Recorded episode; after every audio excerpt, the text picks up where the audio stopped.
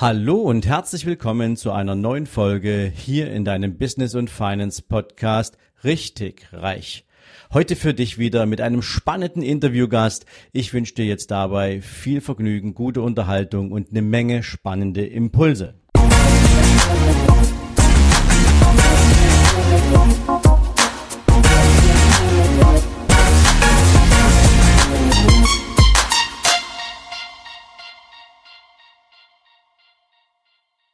Hallo und herzlich willkommen wieder einmal zu einer großartigen Interviewfolge hier in deinem Business und Finance Podcast Richtig Reich. Heute habe ich mir einen Mann eingeladen, der das Thema Reichtum, der das Thema Vermögen, der das Thema finanzielle Freiheit seit 25 Jahren nicht nur zu seinem ganz persönlichen Lebensmotto und Ziel gemacht hat, sondern der es in seinem gesamten Unternehmen verinnerlicht hat und etwas Großartiges geschaffen hat. Er sitzt in der Schweiz und wie gesagt, seit 25 Jahren hat er dort eine richtige Unternehmensgruppe entstehen lassen und ich hatte die große Freude und das große Vergnügen, ein Jahr, ja, vor einem Jahr, wenn man so will, ähm, bei ihm in seinem Programm zu Gast zu sein. Und ähm, diese, dieses Gespräch ist so gut in Erinnerung geblieben, dass wir jetzt zu der Überzeugung gekommen sind, jetzt können wir natürlich das Ganze auch mal umgedreht machen. Und insofern freue ich mich, lieber Alex Wusch, dass Sie heute die Zeit gefunden haben, bei mir im Podcast ein paar Fragen zu beantworten. Herzlich willkommen. Besten Dank. Ich freue mich wirklich hier dabei zu sein und ich bin sicher, wir werden viele gute Tipps haben für Ihre Hörer. Lieber Herr Rusch, also zunächst erstmal, ähm, um das aufzuklären, die Unternehmensgruppe ist ja nicht nur Richtung, ähm, ich sag mal, finanzielle Freiheit ausgerichtet, sondern sie beschäftigen sich maßgeblich mit dem Thema Erfolg, finanzieller Freiheit, Millionärs-Mindset, aber auch einem ganz großen Steckenpferd von Ihnen, was ja fast schon eine Lebenseinstellung geworden ist, nämlich das Thema Gesundheit.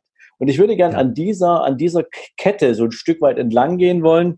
Und da ist natürlich die erste Frage, so mit dem Blick auf die letzten 25 Jahre hat sich ja in den Köpfen der Menschen ähm, einiges verändert. Und das, was vor 25 Jahren, ich sag's mal, so Erfolg gewesen ist, das kann man heute auch anders definieren. Wie hat sich denn der Blick auf Erfolg Ihrer Meinung nach in den letzten 25 Jahren verändert? Das ist eine interessante Frage.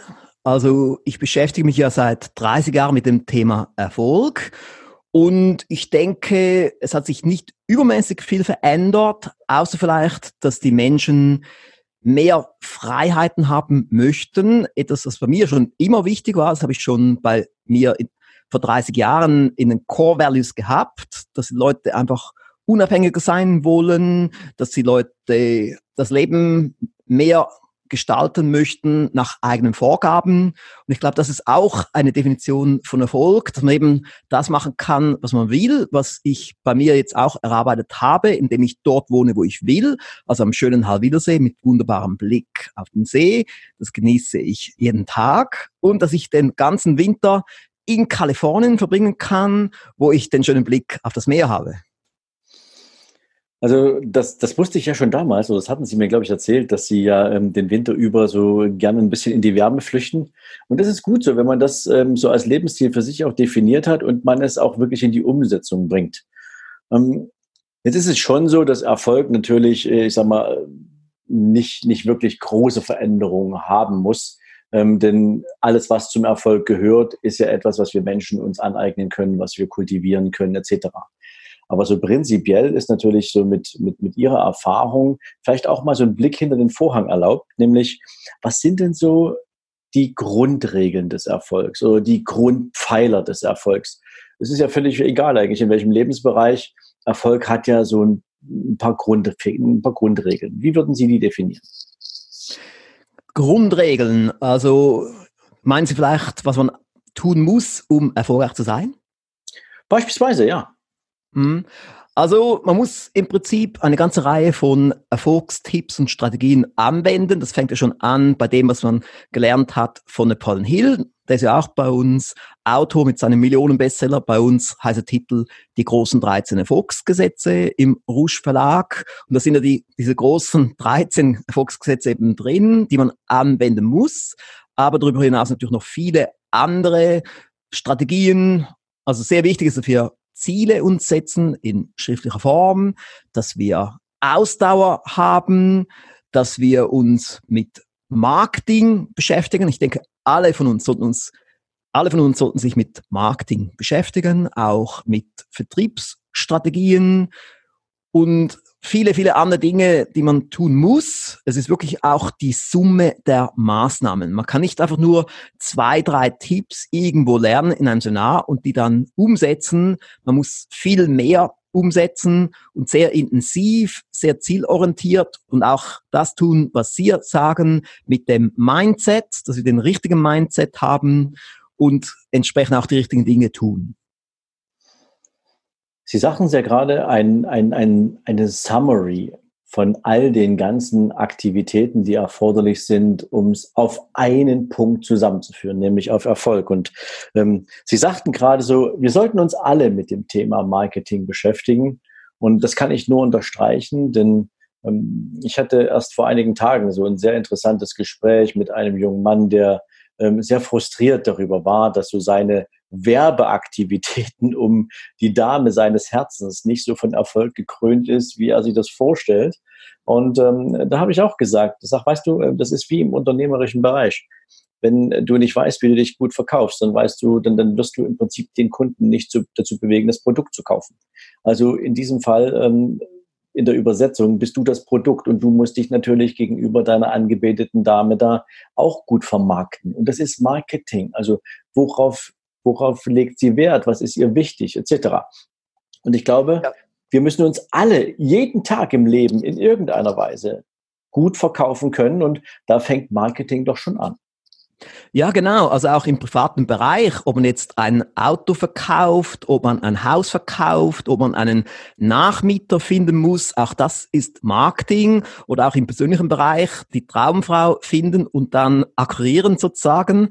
Das ist Marketing oder auch, wenn man jetzt Arbeitnehmer ist und man sucht seinen Traumjob, auch da muss man Marketing machen, damit man den auch bekommt. Und mhm. so hat eigentlich alles mit Marketing zu tun, was für mich auch der Grund ist, warum das eines meiner Hauptthemen ist, warum es auch den Rouge Marketing Diplom Online-Lehrgang gibt, weil es sind so viele Aspekte drin im Marketing, auch PR und Medienarbeit zum Beispiel oder Self-Marketing, Webmarketing, das ganze Social Media, was Sie auch sehr gut machen, jetzt zum Beispiel mit Ihrem Podcast. Ja, das ist eben genau das Problem, was ja, glaube ich, bei vielen Menschen noch nicht so richtig angekommen ist. Dass es erstens eine Vielzahl von Themen ist, die zusammen im Zusammenspiel dann am Ende den Erfolg ausmachen. Aber ich würde auch noch ein zweites Thema mit aufgreifen. Sie sprachen von Ausdauer. Und Ausdauer ist ja ähm, in der heutigen Zeit etwas, was gerade über Social-Media-Kanäle ja gar nicht bedient wird. Wir haben ja eine so mhm. häufige Wechsel, eine, eine, eine, eine so schnelle, einen so schnellen Informationswechsel, eine eine so ähm, aggressive Austauschbarkeit von Informationen und insbesondere, es wird natürlich der Wunsch des Menschen angesprochen, über eine Vielzahl von Postings ähm, schnell reich werden, wenig dafür tun müssen, irgendwelche wahnwitz, wahnwitzigen Apps, die es da gibt, ähm, für Trading oder für sonst irgendwelchen Quatsch.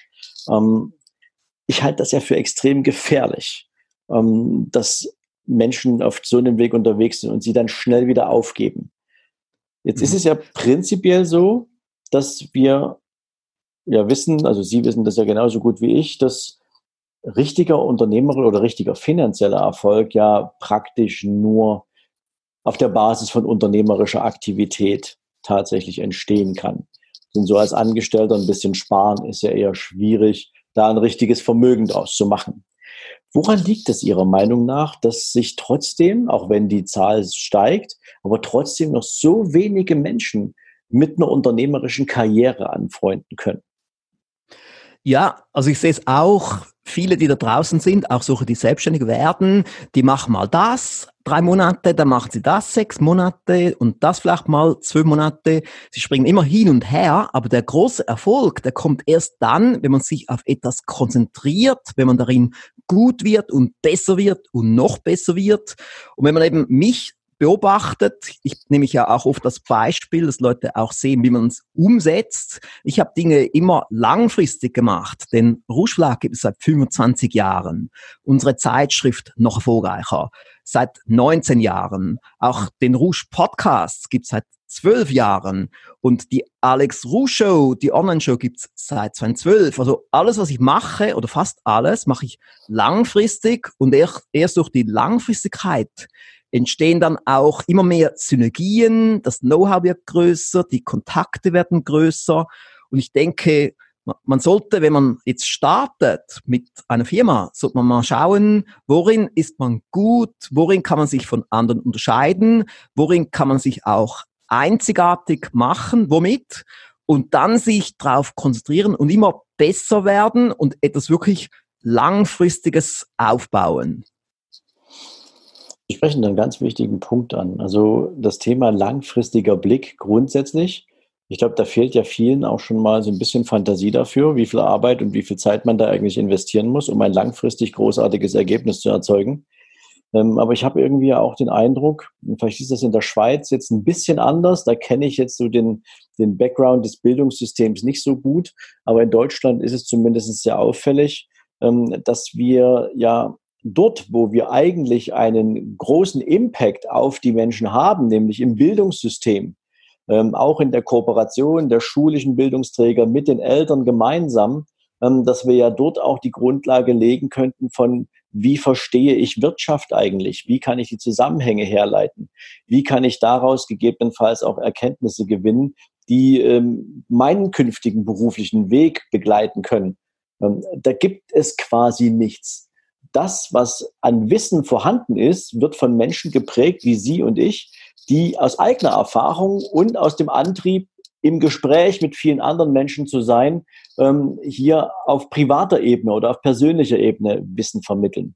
Was müsste sich denn so prinzipiell auch an Rahmenbedingungen ändern oder welche Ideen hätten Sie denn, damit wir möglichst vielen Menschen den Zugang zu diesen Konzepten, zu diesen Ansätzen ermöglichen? Ja, ich bin da ganz auf Ihrer Linie. Also in der Schweiz ist es genauso wie in Deutschland. In Amerika ist es auch so, dass man in der normalen Schule lernt man relativ wenig, was einem hilft. Also was sicher nützlich ist, man lernt Deutsch schreiben und sprechen. Das habe ich auch gut gelernt in der Schule.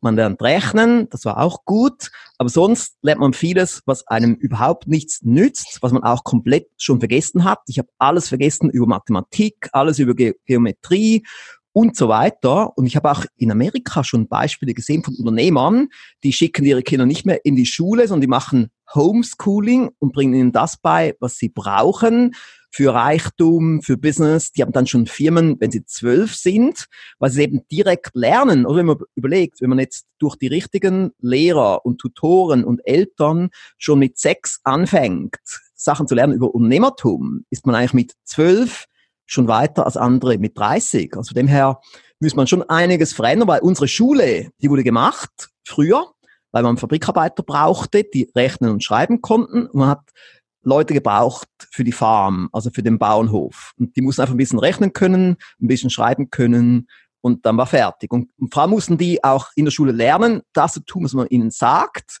wenn die Glocke läutet, geht man in die Pause. Wenn sie wieder läutet, kommt man zurück. Aber heutzutage braucht's andere Fähigkeit. Man muss kreativ denken können, muss um die Ecke denken können. Und dafür braucht's eine bessere Schule und eben auch darüber hinaus so Lehrgänge, wie das Sie anbieten, wie das wir anbieten. Sie sind ja auch dabei bei uns beim 200 Reichtumsprogramm.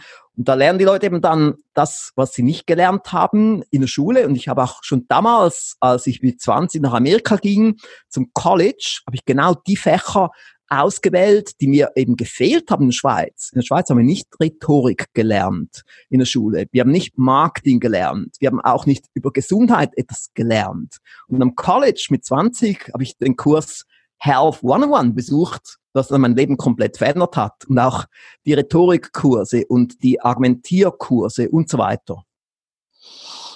Also das ist natürlich schon mal sehr spannend. Da werden wir gleich nochmal einsteigen in das Thema äh, Health und, und, und alles, was da eine Rolle spielt. Aber ich glaube, das ist ein gesondertes Thema. Dem würde ich mich gern gleich mit Ihnen widmen.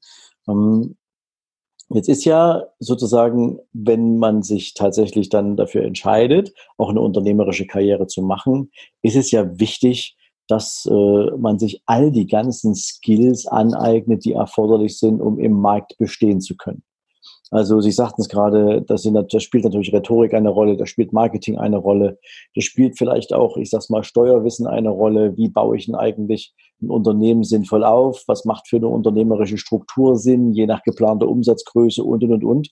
Ähm, ich habe ja nicht das Gefühl, dass ähm, auch die Bildungsträger, die öffentlichen, also dort, wo zum Beispiel dann so, so ähm, in Deutschland heißt das Industrie- und Handelskammer, die bieten zwar an, wie man einen Businessplan schreibt und die bieten im Zweifel auch an, wie man jetzt, ähm, ich sag's mal, einen Gewerbeantrag ausfüllt und ähnliches. Aber ich habe nicht den Eindruck, dass es so richtig darum geht, auch die Menschen dazu zu befähigen, die richtigen, die richtigen Strukturen zu schaffen, um ein Unternehmen auch sinnvoll aufzusetzen, damit man nicht später dreimal anfängt, alles wieder umzuwerfen. Ähm, Gibt es denn da aus Ihrer Sicht Empfehlungen, wo man diese Informationen sinnvollerweise gebündelt herbekommt?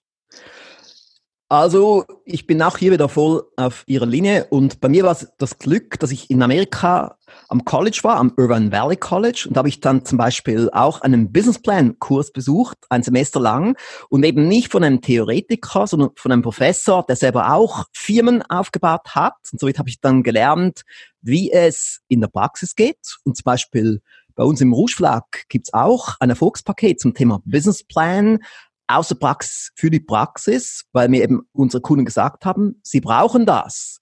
Und so gibt es natürlich viele gute Sachen da draußen. Man muss einfach auch hier ein bisschen vorsichtig sein. Es gibt ja auch dann solche, die denken, man bekommt alles gratis, man geht nur auf YouTube, schaut sich ein paar Videos an, aber man muss schon auch sehen, für die richtig guten Sachen muss man Geld bezahlen. Also auch ich gebe jeden Monat einen fünfstelligen Betrag aus für Weiterbildung, also sagen wir mal so pro Jahr einen fünfstelligen Betrag aus für meine Weiterbildung, weil die richtig guten Sachen, die kosten Geld und das ist auch gut investiert, weil sonst muss man sich ja irgendwie durch tausende von Stunden irgendwo durchkämpfen, um mal wieder etwas Gutes zu finden. Da bin ich völlig bei Ihnen. Also ich glaube, das ist natürlich so ein bisschen dieses, dieses zweischneidige Schwert, was da, äh, was es, was es da so gibt. Auf der einen Seite ist es gut und ähm, auch ich mache das gern, natürlich gratis Content rauszugeben, ähm, damit im Prinzip überhaupt erstmal vielen Zugang finden zu Dingen, äh, wo sie sich inspirieren können, wo sie Informationen bekommen ähm, für all das, was eigentlich im Schulbereich nicht äh, weitergegeben wird oder was vielleicht doch aus der häuslichen Umgebung nicht weitergegeben wird. Denn nicht, nicht alle haben irgendwie einen familiären unternehmerischen Background. Ganz im Gegenteil, in vielen Familien sind beide Eltern äh, angestellt und das ist auch in Ordnung. Aber da fehlt natürlich so ein Stück weit die unternehmerische Kompetenz an dieser Stelle. Und wie sollen die Menschen denn mitkriegen, dass es eben halt auch eine andere Welt gibt, außer der des Angestellten? Aber wenn mhm, es also dann, ja. Also ich finde schon auch gut als Einstieg. Also bei mir gibt es ja auch vier Podcast-Reihen, weil so kann man Wissen raustragen und für viele ist es ein guter Start. Aber am Schluss, wenn man dann tiefer reingehen will, da muss man schon auch bereit sein, ein Budget zu haben für Weiterbildung, um die richtig guten Sachen zu bekommen. Das hat mich extrem weitergebracht, dass ich das schon mache, seit ich 20 bin. Ja, und ich finde, das ist auch gerechtfertigt, äh, denn äh, wenn ich zum Friseur gehe, dann äh, kriege ich auch keinen gratis Haarschnitt. Es sei denn, die mhm. haben da gerade mal irgendwie so gute Laune und man ist der hundertste Kunde in der Woche. Aber ansonsten ist jede Dienstleistung kostet Geld und überall dort, wo Qualität drin ist, dann ist es auch ja sinnvoll, dass man dafür Geld bezahlt, insbesondere wenn ich meine unternehmerische Karriere damit vorantreiben will, weil das ist ja auch so ein Zeichen des sich selbst wert sein. Ja, genau. Und ich habe noch ein gutes Beispiel. Würden Sie zu einem Chirurgen gehen, der sein Wissen von Gratis-Videos aus YouTube bekommen hat? Wahrscheinlich nicht. Ja. Also es kommt jetzt auf die Operation an. Ja, nee, natürlich nicht. Also, Weil eben ist, ist ja gefährlich, dass das Halbwissen, das man sich dann so holt, oder auch das, das Wissen, wo man gar nicht weiß, woher es kommt. Ja, das ist definitiv so. Wobei ich auch glaube, dass momentan relativ viel mit diesem Thema Zertifizierung gespielt wird. Ähm, praktisch äh, jeder gibt irgendwie so ein Zertifikat aus oder irgendwie so ein, so ein Siegel oder sonst irgendwas. Ja, also man muss da mal aufpassen, dass man natürlich auch die Hintergründe kennt ähm, damit man auch die Qualität dessen besser einschätzen kann. Ja, genau. Sie sagten gerade, Sie geben im Jahr ähm, doch schon einen beachtlichen Betrag für Weiterbildung aus. Ähm, ja. In welchen Themen äh, schauen Sie jetzt eigentlich noch auf Weiterbildung? Was sind so die Themen, die für Sie wichtig sind? Ja, also bei mir ist so, ich nehme ungefähr zwei Stunden pro Tag für Weiterbildung. Also ich habe auch mal eine Alex Ruscher darüber gemacht, die Folge 130, wo ich das erkläre, wie ich so ganz nebenbei mich weiterbilde. und hierfür nutze ich dann vor allem Online-Lehrgänge aus Amerika und bei mir ist so der Schwerpunkt für meine Weiterbildung sind so die Unternehmerthemen, vor allem Marketing, damit ich immer auf dem neuesten Stand bin, aber auch so Themen wie Autopilot, was ja auch eines meiner Hauptthemen ist, wo ich dann auch immer wieder neue Inputs hole, wie man die Firma noch mehr auf Autopilot bringt, wie man den Gewinn steigert und natürlich auch der Bereich Gesundheit. Da bin ich auch sehr, sehr stark am Weiterbilden, neue Sachen am Ausprobieren wie ich da eben noch mehr Energie bekomme. Da haben Sie jetzt nochmal ein schönes Stichwort gesetzt, Gesundheit. Lieber Herr Rusch, darüber werden wir morgen sprechen im zweiten Teil unseres Interviews. Liebe Freunde, das war der erste Teil. Ich glaube, da ist schon eine Menge drin, ähm, wo ihr einerseits natürlich wiederfindet, was ähm, auch ich natürlich immer wieder, ich will es fast schon sagen, predige, beziehungsweise worüber hier wir regelmäßig sprechen. Und ähm, es waren aber auch spannende neue Impulse dabei. Insofern Bleibt gern gespannt, wie es morgen weitergeht. Das Thema Gesundheit werden wir in den Fokus rücken und in diesem Sinne euch jetzt erstmal einen erfolgreichen Tag. Ich hoffe, für dich war in dieser Folge wieder einiges Wertvolles an Impulsen und Inspirationen dabei. Wenn du Unternehmer bist und du möchtest einfach wissen, an welchem Punkt in einem Unternehmerleben hast du denn mit welchen Herausforderungen zu rechnen? Oder vielleicht suchst du gerade nach einer Lösung für ein aktuelles Thema, dann lade ich dich herzlich ein zur Unternehmeroffensive Deutschland vom 19. bis 21. November in Hamburg. Wir haben ein großartiges Event auf die Beine gestellt, wo du einmal den roten Faden durch ein komplettes Unternehmerleben mit fantastischen Speakern und absoluten Top-Experten erleben kannst. Nebenher kannst du natürlich auch dein Netzwerk erweitern und vertiefen und in diesem Sinne lade ich dich herzlich ein, hier in den Shownotes dir direkt dein Ticket für die Unternehmeroffensive Deutschland zu kaufen. Ich freue mich, wenn wir dir dabei helfen können, dein Business so richtig auf die Straße zu bringen, weiterzuentwickeln, dir neue Impulse zu geben und ich hoffe, wir sehen uns in Hamburg.